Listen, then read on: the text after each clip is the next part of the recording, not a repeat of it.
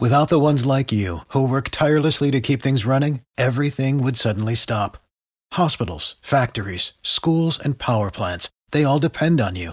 No matter the weather, emergency, or time of day, you're the ones who get it done. At Granger, we're here for you with professional grade industrial supplies. Count on real time product availability and fast delivery. Call clickgranger.com or just stop by. Granger for the ones who get it done.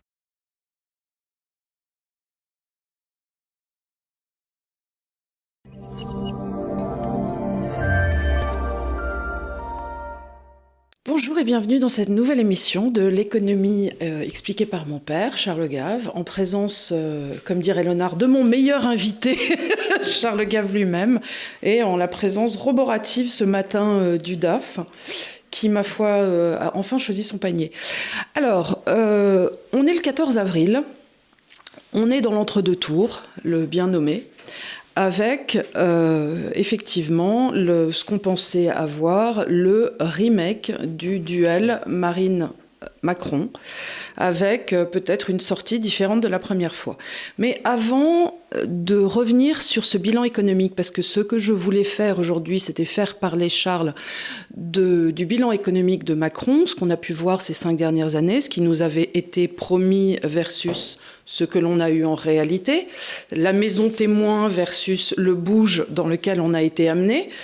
Et euh, en même temps, en arrivant aujourd'hui, euh, Charles, mon père, m'a dit, écoute, il se passe quand même des choses très embêtantes à l'international euh, dont il faudrait parler aux gens. Donc cette émission va se faire en deux temps. On va d'abord parler de cette actualité internationale qui, euh, qui, nous touche forcément par répercussion, peu comme l'Ukraine nous touche, comme ces histoires-là qui se passent au Pakistan vont nous toucher, et surtout en ce que c'est le rapport des États-Unis au monde, avec visiblement aussi les rapports avec la Chine, dont on vous a amplement parlé aussi ici. Donc, Charles, Est-ce que tu peux nous faire un petit débrief, justement, parce que c'est vrai que on est tellement obnubilé aussi par euh, notre propre petit nombril euh, d'entre-deux tours qu'on en oublie qu'il se passe des choses dans le monde, quand même aussi. Voilà, il se passe des choses dans le monde, et d'habitude, j'essaye de dire légèrement des choses sérieuses, vous savez, c'est-à-dire... Euh, bon, c'est pas, c'est pas parce que la situation est dés désespérée qu'il faut pas rigoler de temps en temps. Mais là, j'ai pas du tout envie de rigoler et j'aimerais beaucoup que les 5 ou 10 premières minutes, là, si vous pouviez, vous les renvoyer au maximum de gens, parce que ce qui se passe est quand même très très important. Donc euh, c'est aussi un appel euh, à la diffusion large de ce que je vais essayer de dire. Euh, en France, nous sommes très mal informés sur l'international et je voudrais essayer de replacer un peu ce qui se passe dans le monde. Et je vais commencer avec une constatation. C'est qu'aux États-Unis, au moment de la euh, présidence de Bush le deuxième, le fils, il y a une série de gens qui ont pris le pouvoir dans la structure de pouvoir américaine qui s'occupe de politique étrangère, qui s'appellent les néoconservateurs. Ce sont tous des anciens de, l'extrême gauche qui ont rejoint euh, une politique euh, tout à fait, tout à fait dangereuse. Et euh, ces gens-là sont organisés autour d'un certain nombre de, de, de, gens qui sont la famille Kagan, une famille un peu spéciale, et euh, une autre qui s'appelle Peggy Noonan, qui est d'ailleurs la femme d'un des Kagan, et qui est celle qui avait organisé le coup d'État de Maïdan contre le président démocratiquement élu en Ukraine. Et c'est là que tout a commencé en Ukraine, où l'Ukraine est partie au, au, volo.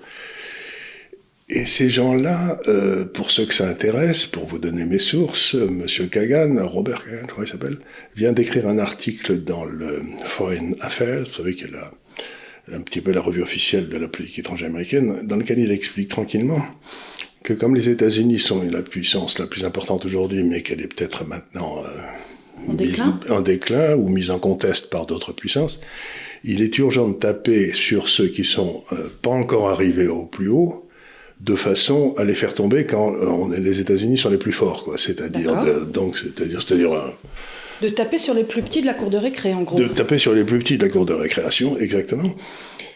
Mais ce qu'il y a d'effrayant dans cette histoire, c'est que du coup, ça justifie. Mais c'est simplement pour que les États-Unis restent les premiers, qu'ils aient pas de pour pour tuer le, le, le, candidat éventuel quand il est petit.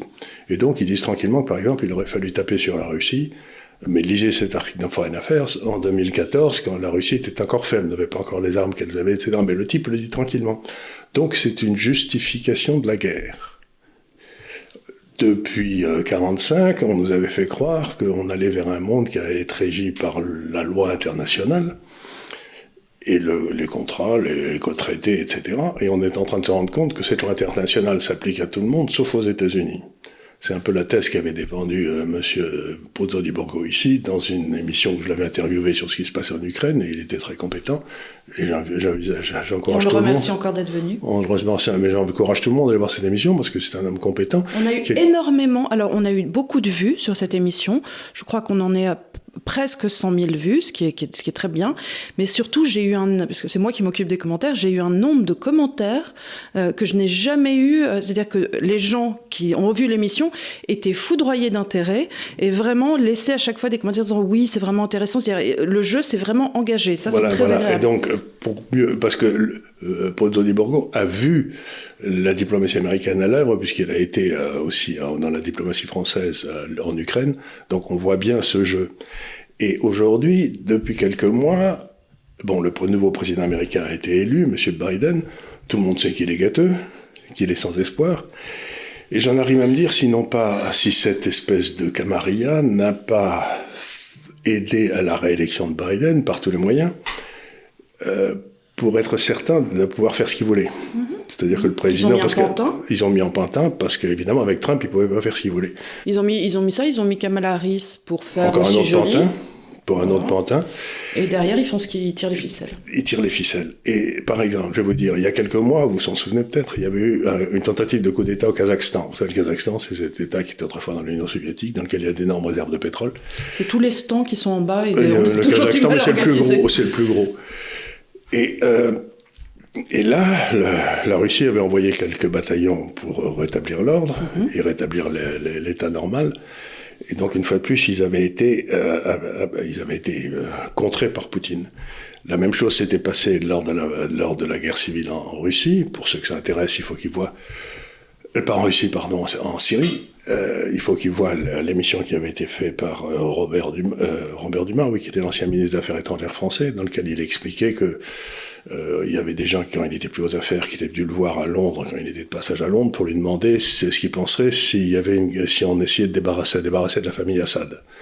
Donc il le disait tranquillement, et que c'était des Américains et des Anglais qui venaient le voir pour lui dire euh, bon, mais si on organisait, il y a eu ensuite le coup d'État en Syrie, enfin la tentative de coup d'État, et des centaines, des, des milliers, des dizaines et des centaines de milliers de morts, et, euh, voilà, et ça a été fait euh, ensuite. Et, et en plus, après ça, vous avez eu l'Ukraine, et puis où il y a eu énormément aussi de pression américaine pour qu'aucune solution ne soit trouvée avec la Russie.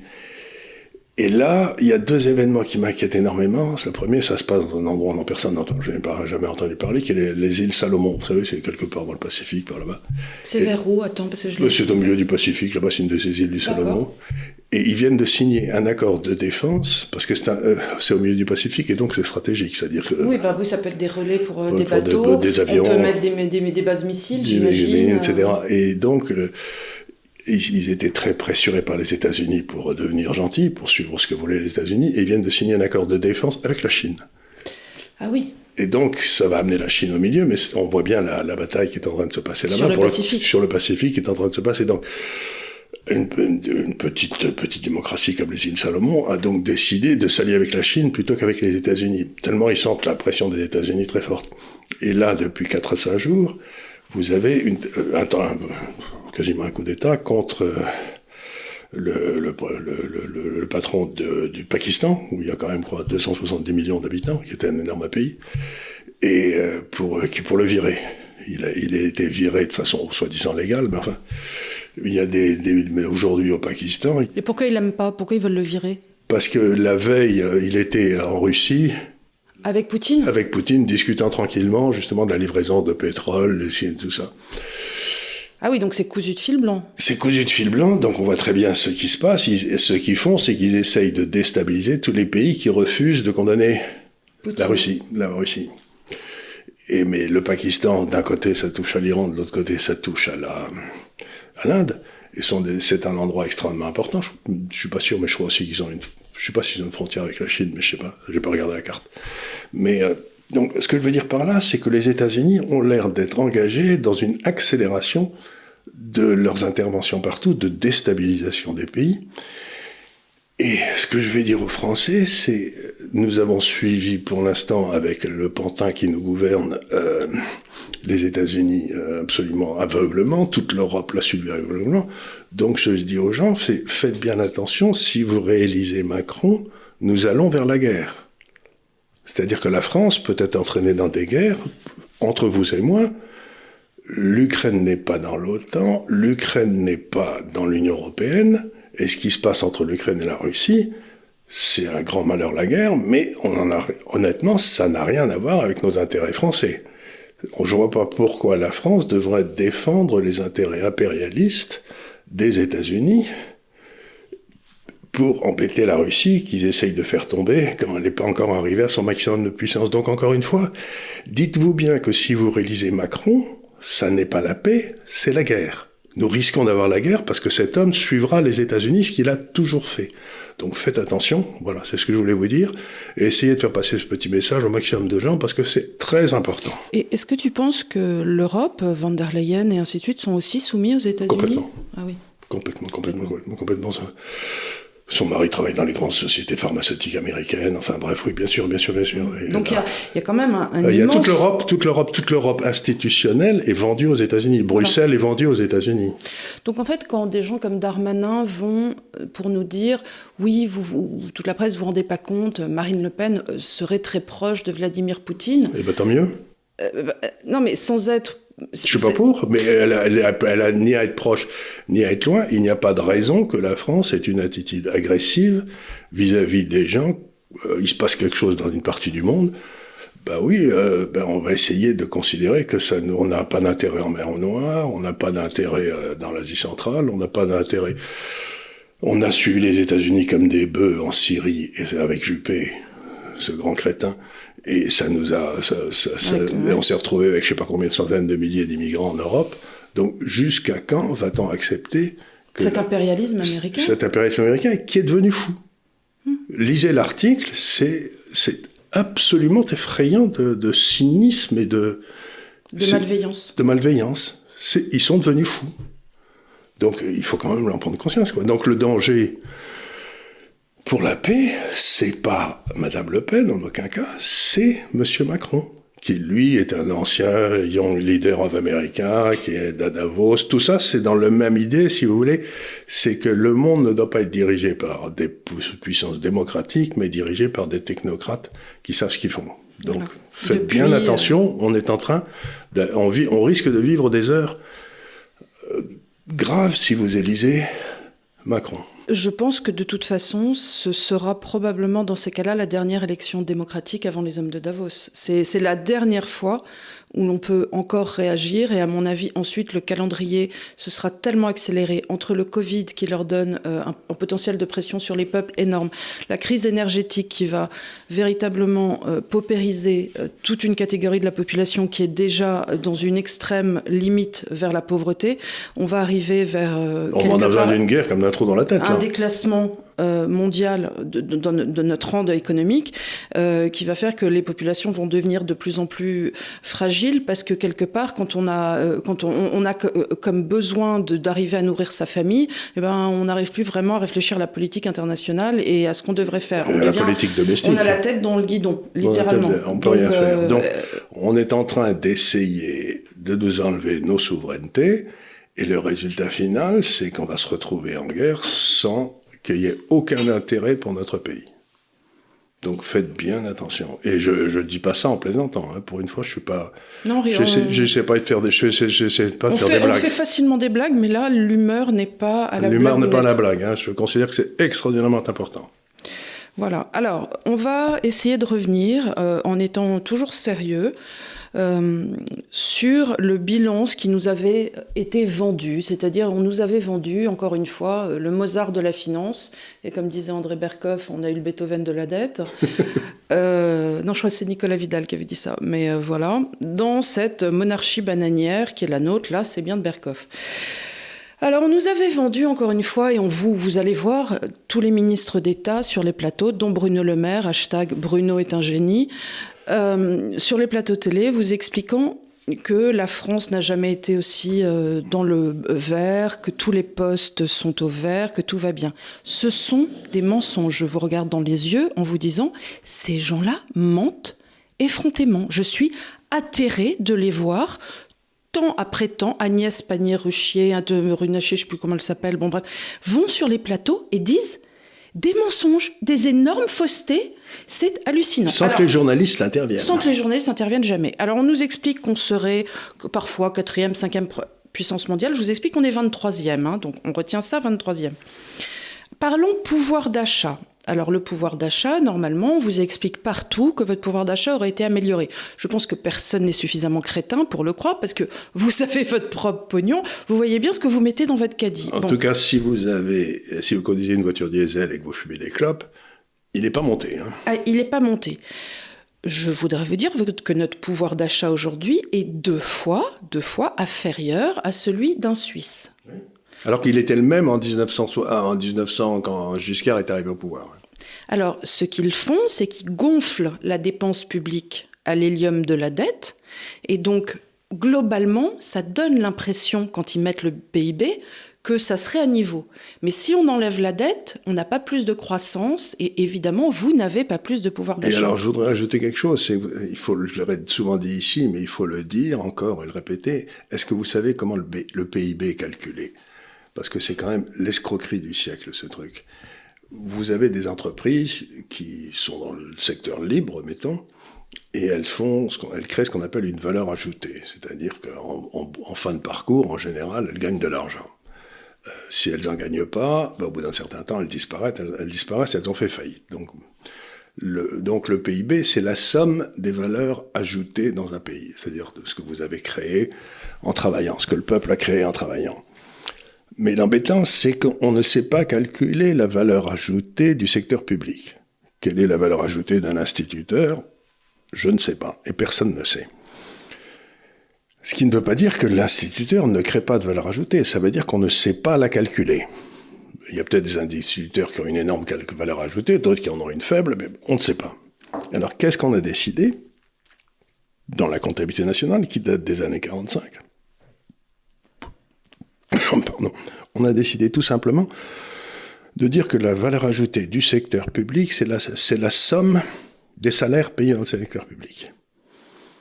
Et donc, ce qui se passe, c'est que pour qu'il y ait une croissance du PIB, il suffit simplement d'embaucher plus de fonctionnaires. Ce qu'ils font avec une maîtrise de tous les instants. De tous les instants. Et donc, on se retrouve avec, euh, si vous voulez, la, dette, la part de l'État dans le PIB. Donc, la part qui n'était pas mesurable, mais qui était nécessaire. Je ne dis pas que l'État n'est pas nécessaire, mais était de 30% du PIB au début de la présidence Giscard, et maintenant on est à 62. La Suisse, qui était à 30%, est toujours à 30%. Et c'est peut-être pour ça que le niveau de vie des Suisses est deux fois le nôtre. Donc ce qu'on fait, c'est que on emprunte de l'argent. Et ce, qui ce qui n'est pas démocratique, parce que la démocratie, c'est le vote de l'impôt par les citoyens. Mais là, ce qu'on fait, c'est qu'on emprunte de l'argent, c'est-à-dire que cette dette sera remboursée par nos enfants et nos petits-enfants qui n'ont pas voté. Donc logiquement, la dette. nous non plus. Hein. Personne ne nous a demandé là pour ah si, le budget est voté chaque année par la représentation nationale. Oui, mais la dette, le fait d'emprunter ah sur. Ben oui, mais le, le, budget est en déséquilibre, donc il est automatiquement voté par la représentation nationale. Donc ils votent, mais ce sont des pantins. Et puis là, les, textes du budget doivent faire une, pièce comme celle-là remplie de documents, des dizaines de milliers de pages, et personne n'a le temps de le lire. Personne n'y comprend rien. Une chatte, il retrouve pas assez petit. Donc, on se retrouve donc avec des gens qui tournent la démocratie et qui essayent d'acheter les voix des gens aujourd'hui avec l'argent de leurs enfants et de leurs petits-enfants. Et quand on voit que M. Macron n'a pas eu d'enfants, on se dit que lui, ils sont contre-fous, parce que c'est pas ses enfants et petits-enfants qui devront payer. Donc encore une fois, ces gens ne sont en rien démocratiques, ce sont des salopios, ce sont des, manipulateurs, ce sont des gens qui prétendent être compétents. Et je ne sais pas si vous vous souvenez du débat un peu catastrophique, le premier débat là. Mais ce qui s'était passé, c'est que M. Macron était arrivé en disant à Mme Le Pen, toute son attitude corporelle le montrait, moi je suis un type intelligent, vous vous êtes bête, moi j'ai fait des grandes études, vous n'avez pas fait de grandes études. Et cette pauvre Madame Le Pen s'était laissée impressionner parce qu'il n'avait pas montré ce qu'il était capable de faire. Mais au bout de cinq ans, on sait qu'il est nul. Non seulement on sait qu'il est nul, mais on sait qu'il ment, on sait qu'il est dangereux. Donc quelque part, votez pour lui. Mais il faut, et surtout compte tenu des dangers extérieurs que ça implique, il me semble que c'est inouï d'imbécilité. Euh, alors, euh, dans la série aussi, euh, ce qu'on nous avait promis et ce qu'on a eu en retour, on nous avait promis aussi une hausse de l'emploi. Il continue de dire qu'il y aurait une baisse du chômage. Alors, ce qui n'est pas la même chose qu'une hausse de l'emploi. Hein. Ce qui n'est pas la même chose qu'une hausse de l'emploi. Alors, cette baisse du chômage est fausse pour plein de raisons, j'y reviendrai plus tard. Mais en tout cas, sur l'emploi, il y a eu 2 millions, 2 millions, réfléchissez ce que ça représente, d'emplois en moins dans l'industrie. Il y a aujourd'hui 3,1 millions en 2021, il y en avait 5,5 millions en 1980. Depuis 2017, il y a une perte de 30% d'effectifs dans l'industrie. Ben, c'est normal si on vend à Alstom, à la casse aux Américains. Il n'y a pas eu que ça, il y a eu Lafarge, il y a, eu, euh, il y a eu Lafarge, il y a eu Alstom, il y a eu EDF, il y a eu quand je pense qu'EDF, euh, faut pas oublier que M. Macron, c'est quand même celui qui a fermé Fessenheim et qui a dit qu'il fallait faire de plus en plus de, de, de, moulins à vent, ce qui est une imbécilité rare. Maintenant, il redécouvre le, le nucléaire, mais en fait, euh, vous, pensez, vous parlez d'une pensée stratégique qui, il y a un, un an et demi, nous expliquait qu'il fallait fermer le nucléaire, que le but c'était de fermer 50% des centrales, et qui aujourd'hui nous dit qu'il faut doubler le nombre de centrales. ce type est un pantin. Mais 30% en moins depuis 2017 d'emplois dans l'industrie. Ça veut dire dans l'industrie des ingénieurs euh, en moins qui sont probablement partis à l'étranger, euh, et puis euh, du travail qui est, de la richesse pour le territoire. parce que du coup, un emploi industriel a énormément d'impact sur le reste de l'économie, alors qu'un emploi de service beaucoup moins. Voilà, parce que ça veut dire que quand il y a des bassins industriels autour, ça crée aussi des écoles, ça crée aussi des demandes de services parce qu'on va avoir besoin des de services de comptabilité, de tout ce qu'on voilà, veut. des services de transport. Donc ça permet de redynamiser, enfin de garder dynamique des régions. Euh, aujourd'hui, la France, il y a toute la partie. Euh, euh, Christophe Guilly appelle ça la, France périphérique. périphérique, et vous avez toute une partie de la France où vous vous baladez, je sais pas, dans, à Auch ou n'importe où, il n'y a plus rien. Voilà. Il n'y a plus rien, c'est le désert. Moi, je veux bien qu'on devienne un pays de bronze cul et de sociétés de services avec des sociétés sur Internet, mais enfin, ça m'intéresserait quand même de conserver une industrie. Bah, et quand je vois que. Surtout que si on a besoin de faire, par exemple, euh, des choses militaires, et quand vous regardez la chose militaire, je crois qu'il y a 20 ans, on avait quelque chose comme 500, 500 avions en de guerre en état de voler il en reste 150. Les tanks, c'est la même chose. Et donc, quand on voit ce, ce roquet virer le général Pierre de Villiers qui n'était pas d'accord avec lui, euh, on se dit, mais vraiment Et mettre des, des bénis oui-oui à la place. Quand vous mettez des bénis oui-oui à la place de, des chefs de l'armée, en général, ça se termine mal. Hein. Donc moi je veux bien quand on m'explique oui mais si Marine Le Pen arrive ça sera les invasions de Sauterelle et compagnie mais soyez quand même conscients qu'avec Macron actuellement on a perdu 30% d'emplois dans l'industrie. Je ne vois pas euh, comment un moulinet Jacques Vabre, en ne faisant rien, aurait pu arriver à ce résultat. Donc, euh, même si vous mettez la plus incompétente des personnes euh, à cette place, vous mettez Nabila, elle vous fera pas ça. Hein. il faut vraiment mettre du cœur à l'ouvrage pour arriver à détruire. Et il faut bien se rendre compte que quelqu'un qui a été dans la fonction publique, dans les postes les plus élevés de la fonction publique, par définition, puisqu'il a choisi des positions sans risque, il est incapable de créer de la croissance, puisque la croissance, c'est l'acceptation du risque, et quand vous prenez un risque, vous prenez le risque de l'échec. Donc cet homme, euh, à son avis, n'a jamais connu l'échec, et je crois qu'il serait temps, ne serait-ce que pour lui, de lui faire subir un échec. C'est-à-dire parce que si, par exemple, on le réélit, je crois qu'on aura quelqu'un qui n'est pas, comme on dit gentiment, tout seul dans sa tête. Je crois que cet homme n'est pas balancé. Moi, je crois qu'il a une faille narcissique. Euh, il est rentré, euh, c'est mon avis, hein, euh, qu'il est rentré dans cette relation avec quelqu'un qui est sa maman, et qu'effectivement, il a été. Et d'ailleurs, je pense que c'est quelqu'un de très solitaire, de très seul, et qui n'a aucune perception d'autrui, aucune perception de la souffrance, qu'il est atone face aux autres. Et je pense vraiment qu'on est sur un pervers narcissique de grande ampleur. Oui, c'est ça. Moi, j'ai l'impression aussi, cet homme comme je l'ai dit souvent. Il n'aime pas les Français, il n'aime pas autrui. Il n'aime pas la France. Euh, et alors... vous remarquerez qu'il ne réussit pas à dire le mot France. Il ne dit jamais France. Il dit France et Europe. Il réussit pas à dire le mot France tout seul. C'est extraordinaire. Il a une espèce de blocage. Et je trouve ça stupéfiant. Je le trouve très méprisant. Alors, parlons du déficit commercial. Alors, le déficit commercial, euh, en l'occurrence, enfin la balance commerciale, c'est les échanges qu'on a avec les autres pays. On achète beaucoup à l'Allemagne, on achète aussi beaucoup à d'autres pays comme la Chine, mais on achète beaucoup à l'Allemagne. On a aujourd'hui, grâce à M. Macron et M. Le Maire, un déficit, hein, c'est-à-dire qu'on en a on est dans le rouge, de 82 milliards. 82 milliards, il faut quand même le visualiser, vous vous rendez compte 82 milliards, juste pour vous donner une idée, en 2001, c'est pas il y a si longtemps, il y a 20 ans, notre balance commerciale était positive, de 2,2 milliards. Et positive vis-à-vis de l'Allemagne aussi. Vis-à-vis de l'Allemagne. Donc aujourd'hui, on est déficitaire de ces, dans les échanges commerciaux. Et qu'est-ce qu'on a fait pour établir cette balance commerciale? Eh bien, on s'est dit, Macron s'est dit, tiens, quelle remarquable idée si je passais des accords à l'Europe afin de vendre notre énergie d'EDF en dessous du coup. En dessous du coup, ça me paraît une très bonne idée. Parce Alors que, parce qu'il a abandonné la souveraineté française sur l'énergie. C'est-à-dire que nous, on avait investi grâce à De Gaulle, grâce à Pompidou, grâce à Giscard, on avait investi dans un programme nucléaire qui tenait la route. Donc on était largement excédentaire. Et quelque part, EDF était, vous savez que le problème des, systèmes électriques, c'est que de temps en temps, il y a des surcharges et que le système saute. Donc en quelque sorte, pendant les 30 dernières années, la France était l'endroit où il y avait toujours des réserves d'énergie sur lesquelles les autres pays pouvaient tirer si eux, ils avaient un pet.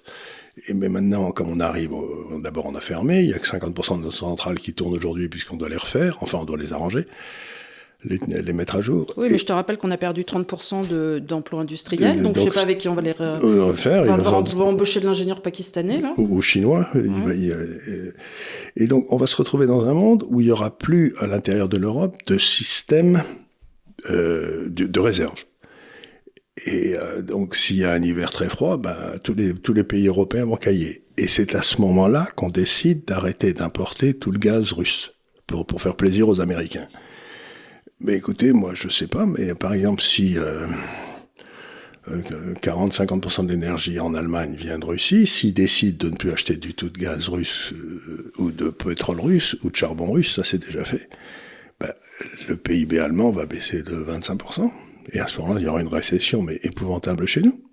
Donc, tout ça, c'est un ensemble de trucs quand ce type vous dit qu'il est compétent et qu'il a fait de bonnes études et donc il, faut, il est capable de prendre des décisions, la réalité montre qu'il a fait exactement le contraire de ce qu'il fallait faire. Parce que cet homme ne pense qu'à l'élection de la semaine prochaine ou à faire apparaître mais d'ailleurs, je ne sais pas si tu as vu cette semaine, c'était absolument tragique. Il est quand même arrivé en disant oui, moi aussi je voudrais modifier la Constitution. Je pense qu'on devrait revenir à un septennat mon sang se glace, c'est-à-dire est possiblement renouvelable. Donc il est déjà dans l'idée en fait qu'il est réélu et qu'il pourrait nous, nous, en coller pour encore 5 ans d'après. 14 ans. 4 ans. 14 ans. 14 ans. Alors 14 ans de Macron, qu'est-ce qui restera? Non mais encore une fois... En tout cas pas Brigitte. dans la pauvre. Non, dans la pauvre, j'ai rien Brigitte, vraiment. vraiment. La pauvre. Jean-Michel. oui. Non, pardon, j'ai honte. oui, tu peux. Voilà, donc si vous voulez, ce que je veux dire, c'est que cet homme s'est présenté sous le faites-moi confiance, je suis compétent. D'ailleurs, je suis compétent puisque j'ai fait les meilleures études. Et c'est exactement ce que nous disait, euh, je sais pas, le, général Gamelin, chef d'état-major de Foch, sorti premier de Saint-Cyr, premier d'école de guerre, et qui nous a amené au désastre. Donc, encore une fois, il n'a jamais fait ses preuves dans rien on a mis cet homme au poste le plus difficile du monde, le chef de l'État, alors qu'il n'avait jamais rien montré. Et il est en train de nous montrer qu'en fait, il est extraordinairement incompétent. Et ce qu'on va, ce qu'il demande, c'est qu'on réalise Gamelin, Gamelin après la branlée qu'on avait pris en 40 par les Allemands. Ben non, on a choisi De Gaulle. C'est pas Gamelin. Et maintenant, on me dit, Madame Le Pen n'est pas compétente, mais je leur dis, ben, elle le sait. Madame Le Pen sait qu'elle n'est pas compétente, tandis que lui, il ne le sait pas. Et c'est là où est le problème. Le fait qu'elle soit qu'elle sache fait qu'elle va être prudente. non seulement elle va être prudente, mais elle va s'entourer de personnes qui, elles, seront compétentes. Euh, et, c'est pas grave de pas savoir. D'abord, quand tu, ah encore une fois, quand tu vas chercher de l'aide, il y a rien de pire que la fatuité de te dire je sais tout, fermez bien vos mouilles et de faire que des conneries. et, que personne, et que tout le monde te dise, Monsieur le Président, vous êtes admirable pendant oh, que tu fais des génie. Quel génie. Ce que font tous les journalistes. Oh, vous nagez bien, chef. Oh, qu'est-ce que vous nagez bien. je sais, Cruchot. Non, non, mais c'est une catastrophe. Alors, on a eu aussi, euh, parallèlement une baisse des investissements étrangers. Hein, quand on vous dit c'est formidable, tout le monde vient investir en France, la France, on est très demandé, moins 18%, pendant que l'Allemagne n'a eu une baisse que de moins 4%. Donc ça aussi, ne vous laissez pas... Mais comment voulez-vous investir en France, en particulier l'industrie, si la rentabilité dans l'industrie en France est la moitié de ce qu'elle est en Allemagne ou en Suisse? Il faut être débile pour mettre une usine en France. Si vous êtes un, investisseur, français ou étranger, si la rentabilité du capital est le double en Allemagne, vous mettez votre usine en Allemagne. Quand on avait créé l'euro, j'avais écrit un livre qui s'appelait Des lions menés par des ânes, dans lequel je disais l'euro va amener à trop d'usines en Allemagne, trop d'immobilier en Espagne et trop de fonctionnaires en France. Bah nous y sommes Alors on est aussi, bah justement, championne, la France, des taxes et impôts. Bah, évidemment. Alors, qu'on a un déficit monstrueux. Alors qu'on a un déficit monstrueux. Alors attends, parce que donc Macron nous a collé quand même, rien qu'en 2019, on a eu cinq nouvelles impositions, je te les donne. La taxe additionnelle à la taxe, euh, attends, en Ile-de-France pour le Grand Paris. À la, ah oui, la taxe additionnelle à la taxe de séjour. C'est-à-dire que tu viens à l'hôtel, tu as une taxe additionnelle à la déjà taxe de séjour. Donc ça veut dire n'importe quelle, mais tu viens de province, tu viens n'importe où, c'est pas que les étrangers qui la payent. On a eu une taxe supplémentaire sur les hydrocarbures. On en avait besoin déjà que c'était pas assez cher, hein, donc euh, voilà. Qui avait euh, été mise par le génie, euh, comment il s'appelait, Philippe. Voilà. une redevance pour les concessions hydroélectriques. On a eu une contribution sur les sources d'eau minérale. Et figure-toi en 2019 une taxe de balayage, parce qu'avant ça, c'était pas balayé visiblement. Donc il a fallu nous rajouter. La seule que je préfère, moi, c'est la, c'est la taxe qui avait été mise pour financer les syndicats, qui était une contribution euh, volontaire obligatoire. Voilà. Ça, je non, mais celle-là, elle est, elle est. Alors, on a aussi eu une augmentation euh, lourde de la fiscalité environnementale qui a augmenté de 7 milliards. Euh, tout ça, c'est un poids énorme pour le contribuable. Surtout quand on sait que la France est le, tous les plus grands pays industriels, même si on n'est plus beaucoup, celui qui pollue le moins grâce à l'énergie nucléaire. Donc on a collé une taxe. Euh, pour un pays qui est vertueux. Pour un pays qui est vertueux. Alors que l'Allemagne, elle brûle du charbon. Ah oui, mais ça, personne ne dit rien. Personne ne dit rien.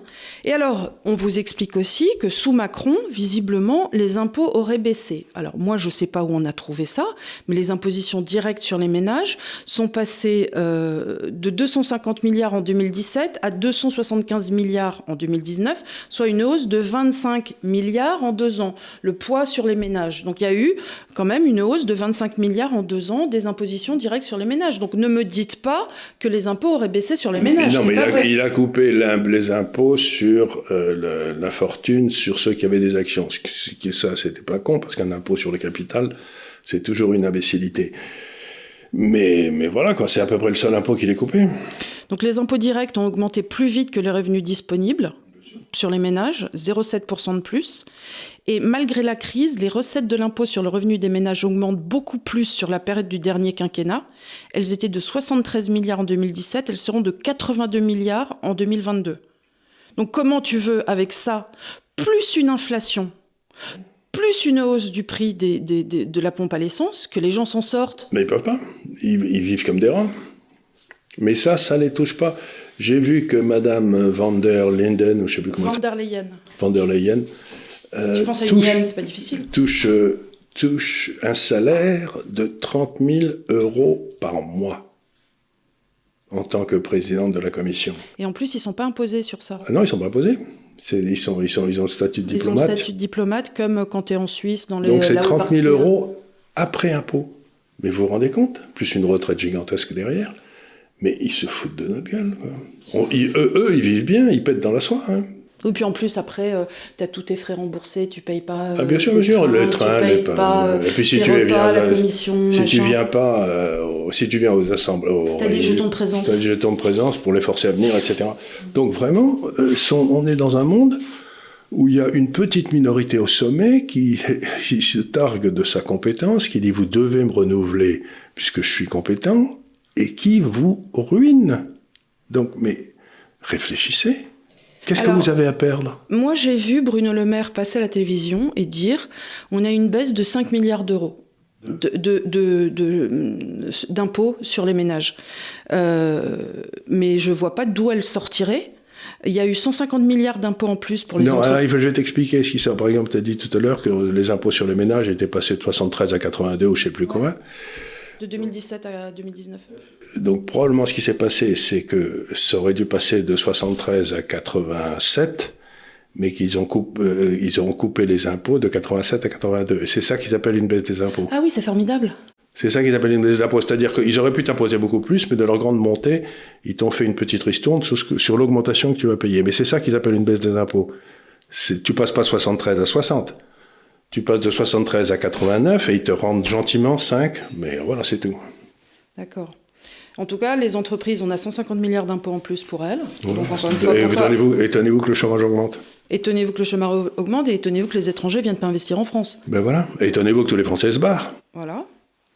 Alors, parlons d'un sujet que tu aimes beaucoup, la dette. La dette, c'est une imbécilité, mais encore une fois. Alors la dette, on est à 2950 milliards de dettes, donc on va dire 3000 milliards de dettes. Hein. Oui, surtout qu'il y a toute la dette qui est hors bilan dont on parle pas, la retraite des fonctionnaires, etc. On a eu, sous Macron, attends, il faut bien le visualiser, prenez 5 minutes, 700 milliards d'euros de hausse de cette dette sous Macron. Attendez, 700 milliards.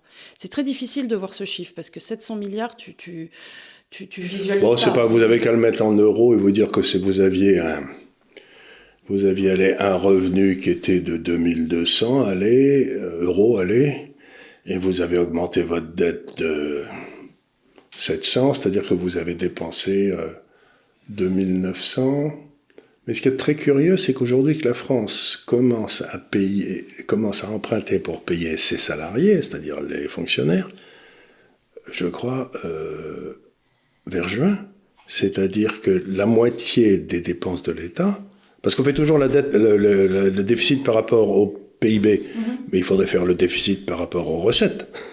Alors ça, ça, on peut le faire, mais euh, ce qui est intéressant, c'est que tu vois, avant la crise sanitaire, on était 100% euh, de la dette, ok. Maintenant, on est à 114%, c'est-à-dire qu'on a pris une hausse avec ces 700 milliards de 14%. Oui, oui. C'est-à-dire que qui ont été dépensés, et c'est à partir de ces 14%, parce que si on regarde les chiffres, le, génie puissant, là, ben, Bruno, est un génie. Bruno est un génie, nous explique que le PIB maintenant est plus haut qu'avant la crise du Covid. C'est vrai, mais de quelques milliards.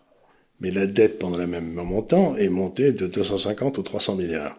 Donc ça veut dire, c'est comme si une machine pour faire de l'électricité, vous mettez allez, 300 d'électricité dedans et ça en sort 2 c'est pas très productif. C'est-à-dire que une machine qui consomme plus d'électricité qu'elle n'en fournit, eh ben c'est exactement l'État français. Il a créé deux PIB. tu sais à quoi ça me fait penser La machine à café de Gaston? Oui, c'est ça. Il y avait une espèce de turbine, un truc. Et ça, sortait une goutte. Il sortait une goutte. et tu, prenais cette goutte et t'étais. tu te dis, bah, c'est quand même une certaine usine à gaz, le truc, avec une pompe. Celle qu'on a ici n'est pas tellement différente. bah oui, normal, c'est une machine italienne. Mais une fois que ta goutte, elle sort, t'es content. Hein il fait du bon café. Oui, il fait bon quand il veut, quand il veut bien. Quand veut bien, mais moi je suis pas, jamais réussi à en faire. Enfin, en tout cas, je sais pas si tu te rends compte, on en, euh, il faut que les, on emprunte un milliard par jour sur les marchés, si on remet euh, en termes de, Mais on les emprunte pas sur le marché parce que c'est la BCE qui les achète. Alors pour la moitié. Oui, mais pendant un an et demi ou deux ans, pendant la, crise du Covid où tout était arrêté, 100% euh, de la dette nouvelle a été achetée de tous les pays d'Europe par la BCE, c'est-à-dire qu'on a fait marcher à la planche à billets à fond la caisse. Donc comme le disait RUF, c'est l'inflation, c'est subventionner des dépenses qui ne rapportent rien avec de l'argent qui n'existe pas. Eh bien, c'est ce qu'on a fait sous M. Macron comme jamais dans notre histoire. Et après ça, on nous explique que l'inflation vient de ce salopard de Poutine faut pas rigoler. Elle vient de nos propres imbécilités. Et alors surtout, ce qui est très grave pour moi, c'est que dans l'absolu, c'est une dette de fonctionnement. C'est-à-dire que le fonctionnement de nos institutions publiques sont tellement chers, parce que ça serait une dette encore de construction. Euh, on ah, ferait des investissements, on serait en train de faire des barrages hydrauliques, euh, des centrales nucléaires et tout. On pourrait se dire des autoroutes, j'en sais rien. On pourrait dire, ok, ils font de la dette, mais ils sont en train de faire de l'infrastructure, ça va rapporter quelque chose. Pas du tout. Là, c'est pour se gratter la couenne entre eux. Euh, c'est de la dette parce qu'ils savent pas gérer. Ils gèrent comme des cochons. Ils empruntent, ils filent du pognon à tout, parce qu'il faut voir un truc, c'est pendant la guerre du Covid, enfin pendant la guerre du Covid, ça y est, je C'est ce qu'il avait dit, c'est ce qu'il avait dit. qu'il avait dit, tu vois. Mais pendant le Covid, euh, tous les budgets de fonctionnement des ministères, tous ont grimpé de 30%. Mais c'était trop facile. Ah bah les mecs étaient trop contents. Ils se sont dit ah bah hop oui parce qu'on doit faire trois formulaires machin. Mais tu te dis bah vous faites quoi la plupart du temps sinon euh, et tout du coup ils ont explosé tout leur budget. Ben voilà. Et puis ensuite une fois qu'on a commencé des dépenses étatiques, vous savez c'est ce que disait Milton Friedman, il disait il n'y a rien de plus durable qu'un programme temporaire établi par un gouvernement. Quoi. Euh, donc ils ont fait plein de programmes temporaires et qui seront encore là dans 20 ans. Alors, l'année 2020 marque le pire déficit que la France ait jamais connu. Même en temps de guerre. Même en temps de guerre. 200 milliards de déficit. Alors je voudrais rajouter un point, c'est que vous savez, si vous, moi, mon métier c'est d'être financier, comme vous le saviez, et les pays ne font pas faillite, mais de temps en temps, euh, ben, euh, il, faut appeler le FMI. Hein, c'est donc, euh, donc, et le FMI en général, il arrive, si vous faites là, moi j'avais un petit calcul que je faisais pour savoir les pays qui risquaient de sauter, j'ajoutais le déficit extérieur, dont Emmanuel a parlé il y a cinq minutes, et le déficit intérieur. Et si ça dépassait 10% du PIB, en général, les types du FMI commençaient à prendre leur billet d'avion. On est à 9,1. Mais pas entre les deux. Non, non. C'est le déficit. Si tu rajoutes le déficit du commerce extérieur, on, ah, est, bah on est, à 14. On est à 14. Donc on est tout à fait, on est en cessation de paiement. Et ce type vient vous expliquer qu'on est en cessation de paiement et que le futur est brillant et qu'il a, il a fait un boulot extraordinaire. Il a fait un boulot euh, qui mériterait la haute cour de justice, quoi. Mais clairement. Euh, ce que je disais tout à l'heure, voilà, les dépenses de fonctionnement ont augmenté pendant le Covid de 48 milliards, ce qui n'est pas une paille. Non, c'est pas une paille, mais bien sûr que non. Et en même temps, on n'a rien fait, par exemple, pour les 53 milliards de fraude qui étaient faites à la Sécu, d'après notre ami euh, Charles, Pratt. Et donc, donc, non seulement ça, mais ils dépensent de l'argent comme des fous, et ils ne font aucun effort pour bien gérer les deniers publics, qui sont quand même la propriété des Français. Ils en font n'importe quoi, ils essayent d'acheter des voix avec. Mais c'est une abomination. C'est encore une fois, c'est une corruption de la démocratie. Filer de l'argent à des gens en espérant qu'ils vont voter pour vous, normalement, c'est passible de la Cour de justice. Alors euh, aujourd'hui, ils, viennent en expliquant qu'il y aurait une croissance euh, incroyable, mais il faut quand même que vous vous rendiez compte que cette soi-disant croissance, encore une fois, vient pour un tiers des dépenses publiques. Si on retire euh, de, de leur calcul les frais engagés par la dette pour cette dépense publique, nous avons exactement même un point, 0,5 point en dessous la croissance de l'Allemagne, qui elle n'est pas gérée par la dépense publique, mais simplement par la croissance privée, la croissance du secteur industriel et commercial. Le poids de l'État dans l'économie est resté le même en Allemagne depuis 20 ans. Donc, les chiffres qui vous sont donnés sont les chiffres gonflés à l'hélium de cette dette publique. Ça n'est pas normal, c'est une fausseté, on vous ment. Donc on essaie ici en ce moment de rétablir la vérité parce que c'est quand même important que on arrête de dire que Macron serait un génie de l'économie, que Bruno Le Maire y connaîtrait quelque chose et que ces gens-là géreraient notre budget de façon pérenne et, logique même. Parce que là, c'est juste une question de, de, gérer bien, enfin en bonne ménagère. En bon, bon, père de famille, mais il paraît qu'on n'a plus le droit de le dire maintenant, bon père de famille. Vous savez, c'était une catégorie juridique, on avait le droit de faire des opérations en bon père de famille. Mais maintenant, il paraît qu'on n'a plus le droit de le dire, il faut dire en bon, je sais pas quoi. Oui, j'avais vu aussi, mais je ne sais pas ce qu'il faut dire. Moi, je continue de dire en bon père de famille, puisque c'était un peu comme la veuve de Carpentras, ça fait partie des choses qu'on dit. Euh. Donc, on a quand même eu une hausse de 5 millions de fonctionnaires sous Macron. Ah, ça me paraît beaucoup, ça, non? Non. Moi, je le tiens de 5 millions de fonctionnaires. Ben pourquoi pas, mon Dieu D'où vient la croissance, bien entendu Et le déficit? Parce que le fonctionnaire, il a d'immenses qualités. J'ai été d'une famille de fonctionnaires, donc je sais très bien qu'il y avait des gens très bien là-dedans, et qu'il y en a beaucoup d'ailleurs. Mais le fonctionnaire, il ne produit pas pour l'exportation. Par contre, il importe. Donc, si vous voulez, plus il y a de fonctionnaires, plus le déficit de la balance commerciale devient important. Alors en 2017, Emmanuel Macron avait fait une promesse, une baisse de 60 milliards d'euros de dépenses publiques, soit de la ramener à 63,5% du PIB. Il n'en est évidemment rien. En 2021, la dépense publique pèse pour 60,7% du PIB. C'est pas 63, c'était 53 avant, à mon avis. Oui, 53, 53 c'est ça, pardon. Il avait dit qu'on le baisserait à 53,5. Et aujourd'hui, on est à 60,7. Donc promesse non tenue. Mais d'un PIB où la part de l'État a augmenté. En plus. Donc, et donc la dette. il faudrait faire ce calcul sur le PIB du secteur privé. Oui. Alors là, on sera à mon avis 74. je ne sais pas où on est, mais c'est monstrueux. Ben, on doit être à oui, c'est ça, 75, oui. Alors, quand on vous explique aussi que le chômage aurait baissé, alors ça c'est intéressant, on a vu en début d'émission que euh, les emplois dans l'industrie avaient baissé de 30%. Euh, le chômage, le taux sera à 8,1, la moyenne des pays européens est à 7,3, donc il n'y a pas vraiment de quoi non plus... Euh... Se féliciter. Et euh, ce qu'ils ont fait, c'est assez drôle, c'est que comme d'habitude, ils ont changé les modalités de calcul, c'est-à-dire que désormais, ils disent, voilà, à partir du moment où vous êtes dans un compte en formation, euh, tu sais, on reçoit tous des appels téléphoniques pour nous demander d'être dans des comptes formation, où, euh, en fait, tu, tu, tu, ils te sortent d'une, d'une soi-disant chômage, tu n'es plus en chômage, tu es en formation. Tu es en formation et il te, il te donne un petit. Et à ce moment-là, ça fait baisser le chômage, mais ça n'a pas créé un emploi. Ensuite, une autre chose, c'est que tu n'es plus considéré dans les chiffres du chômage euh, quand tu es en sous-travail. Oui. Euh, c'est-à-dire que tu travailles 5 heures par semaine ou euh, 10 heures par semaine, tu n'es pas en chômage, et alors que ça ne te permet pas de vivre. Non Euh, on a un vrai problème, justement. Il y a une manipulation, c'est très bien expliqué dans le livre d'Agnès Vernier-Molinier, mais je, ça prendrait des heures de. C'est assez technique, mais combien ces chiffres ont été manipulés?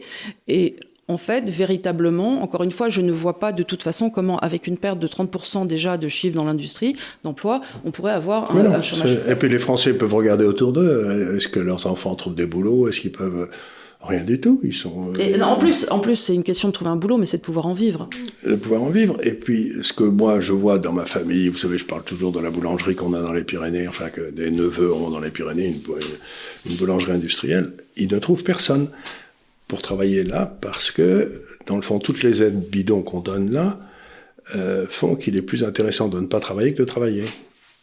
Et donc, on a, c'est la vieille blague encore une fois de Milton Friedman, si on paie les gens à ne rien foutre et si on, taxe ceux qui bossent, faut pas s'étonner si le chômage augmente. Et ben c'est exactement ce qu'on fait en France. On taxe les gens qui bossent de plus en plus pour donner de plus en plus de subventions à des gens dont on espère, qu'ils voteront pour vous.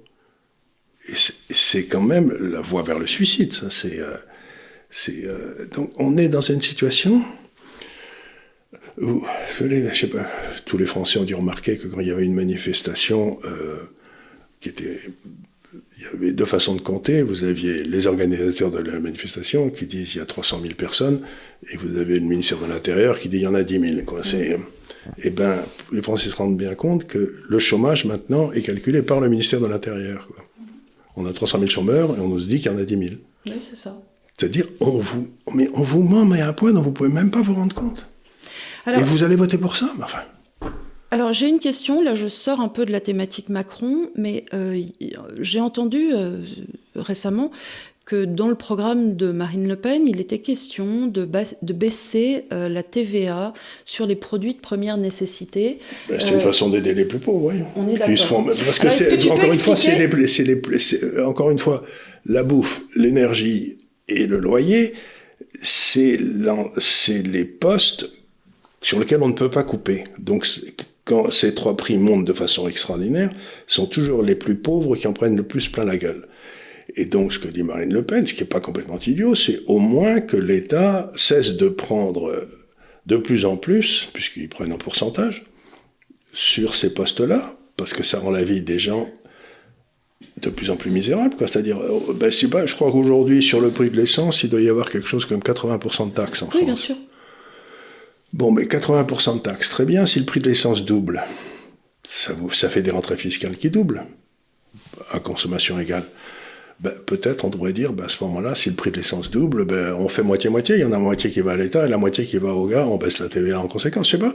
Moi, ça me paraît pas idiot. Ça maintient en tout cas la capacité de vivre des gens les plus pauvres. Il faudrait aujourd'hui bloquer le prix des taxes de l'État. C'est-à-dire aujourd'hui l'État a budgété En absolu. dans l'absolu en disant voilà, euh, aujourd'hui, euh, 14 avril, on, on s'attend à X de rentrée, à jamais ça sera ça, et la, la hausse que vous prendrez ne sera que la hausse du prix du matériel. De la base, à ce moment-là. voilà, il y aura une hausse de la base, mais plus une hausse du, du- de, de la variable.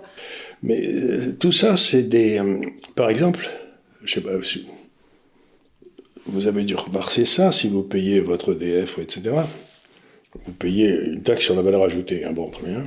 Et, Ça, vous la payez, du et vous payez une taxe sur la taxe. Oui. Il y a une taxe sur la taxe, c'est-à-dire qu'ils ont Il n'y a qu'en France on sait ça. A- alors vous payez, donc plus ils augmentent les impôts, plus l'autre augmente, paf. Mhm. Mais tout ça, c'est des, c'est des saloperies, quoi. pour qu'un système fiscal soit juste, disent les gens qui réfléchissent sur les systèmes fiscaux, il faut qu'il soit profond, que tout le monde paye et compréhensible. Aujourd'hui, on a un système qui est incompréhensible. Et, euh, ah, c'est injuste. voilà, c'est injuste. On est dans un système fondamentalement injuste. Monstrueusement injuste. Est-ce que euh, tu penses que quelqu'un aurait pu faire pire? Non. oui, hein Non. Est-il possible de faire pire si on s'y mettait je, je me dis, on aurait dû, on aurait, on aurait dû élire euh, Mélenchon, euh, ça n'aurait pas été pire. Ouais. Il aurait, il aurait sûrement pas euh, déplafonné euh, l'ISF. et il aurait certainement pas sorti les actions de, du cadre d'imposition. Mais pour les petites gens, ça n'aurait pas changé grand-chose. Oui, ça n'aurait pas changé grand-chose. Mais surtout, si vous voulez, j'aurais eu quelque chose de satisfaisant, c'est que Mélenchon, c'est un marxiste, c'est un âne. Bon, donc s'il fait des imbécilités, je ne suis pas surpris. Tandis que voir des gens qui sont soi-disant compétents arriver au même résultat que celui auquel est arrivé, serait arrivé Mélenchon, ça c'est absolument inouï. C'est-à-dire que je me dis, mais où ils sont incompétents, où ils nous mentent, où ils nous trahissent. Mais je veux dire que, encore une fois, que la gauche la plus extrême fasse des imbécilités dans l'économie, je sais. Bah, on a, on a le, on a l'URSS pour, euh, pour. Euh, L'URSS, Venezuela, Cuba, tous endroits que Mélenchon. On s'attendait à rien, on peut pas être déçu. Voilà, et on n'est pas déçu en bien, mais au contraire. Mais là, c'est des gens qu'on nous présente comme des Mozart de la finance. Mais les types, ils savent pas jouer au piano. Je veux dire, c'est pas des Mozart de la finance, ils savent, ils savent rien. Ce qui me surprend, c'est leur incapacité incroyable. Moi, ce qui me surprend, c'est à la fois leur incapacité incroyable et leur capacité à mentir face aux résultats. Je vois, moi qui suis sur les réseaux sociaux, je vois toute la journée les types passer à la télé et dire c'est formidable, on a fait ci, on a fait ça, et je hurle, je dis mais enfin c'est faux.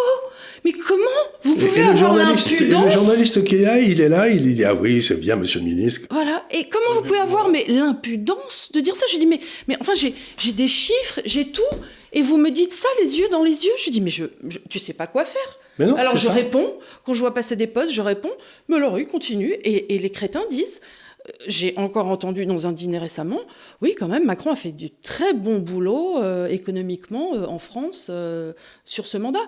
Et là, tu te dis, mais je ne sais pas par où commencer. Soit je lui balance la soupière directement, soit je me lève. comment je fais? Bah, Ce que tu fais, c'est tu dis, c'est admirable de voir que. Il y a des gens compétents comme vous, parce que sinon, on, pourrait voter n'importe comment. Hein. Oui, oui, c'est ça. Voilà. Donc écoutez, j'espère qu'on vous aura bien remonté le moral. On vous a pas remonté le moral, mais c'est pas souvent dans l'histoire d'un peuple qu'il y a une décision importante. Donc là, vous en avez une extraordinairement importante. Et eh ben arrêtez de, voler, de voter pour ceux qui vous volent, quoi. Voilà. Arrêtez de voter pour ceux qui vous volent et qui sont des incompétents crasses. Mais oui, voilà, ils sont des incompétents crasses. C'est inouï de voir ce niveau d'incompétence dans un pays qui était réputé pour avoir des gens intelligents. Mais ils sont toujours là, hein. on en croise plein, nous. On, en croise plein, on en voit plein, oui, oui, on en croise plein. Mais, mais ils n'ont pas le droit à la parole. Et jamais il faudra oublier que le pire ennemi de, de, de, de tout citoyen, comme disait Saint-Just, c'est son État, mais que d'habitude il y avait des gens qui protestaient comme les gens de la presse. Et aujourd'hui, dans tous les pays du monde, la presse a été achetée. Et donc ça laisse le peuple complètement démuni parce qu'il n'a plus personne pour porter la contestation. Et c'est là où le vrai problème de notre démocratie, c'est que la presse est devenue euh, lâche. C'est le mot de La Salle. J'ai beaucoup aimé la, la remarque que La Salle avait fait à cette euh, Madame, euh, comment elle s'appelle, de Malherbe. oui, Apolline de Malherbe. Apolline de Malherbe. Elle a dit Vous êtes lâche. Mm. Voilà, écoutez, merci beaucoup de nous avoir suivis cette semaine encore, en présence du DAF qui sent l'heure euh, tourner. Euh, la seule chose que je veux vous dire, euh, moi, à titre personnel, c'est que, pour reprendre la citation d'Edmund Burke, qu'on sait, nous, citer souvent, l'Institut des libertés... C'est le haut de l'Institut des libertés. Voilà. Qui est que rien de grave ne peut arriver dans un pays quand se lèvent les hommes d'honneur, évidemment les hommes au sens large. Donc je pense que le 21 avril, les hommes et les femmes d'honneur, j'espère, se lèveront et feront le bon choix pour notre pays, parce que je pense vraiment que c'est un tournant. Et c'est le dernier moment où on peut arrêter les hommes de Davos. Voilà, donc faites le bon choix. Et merci de nous suivre encore une fois. À bientôt.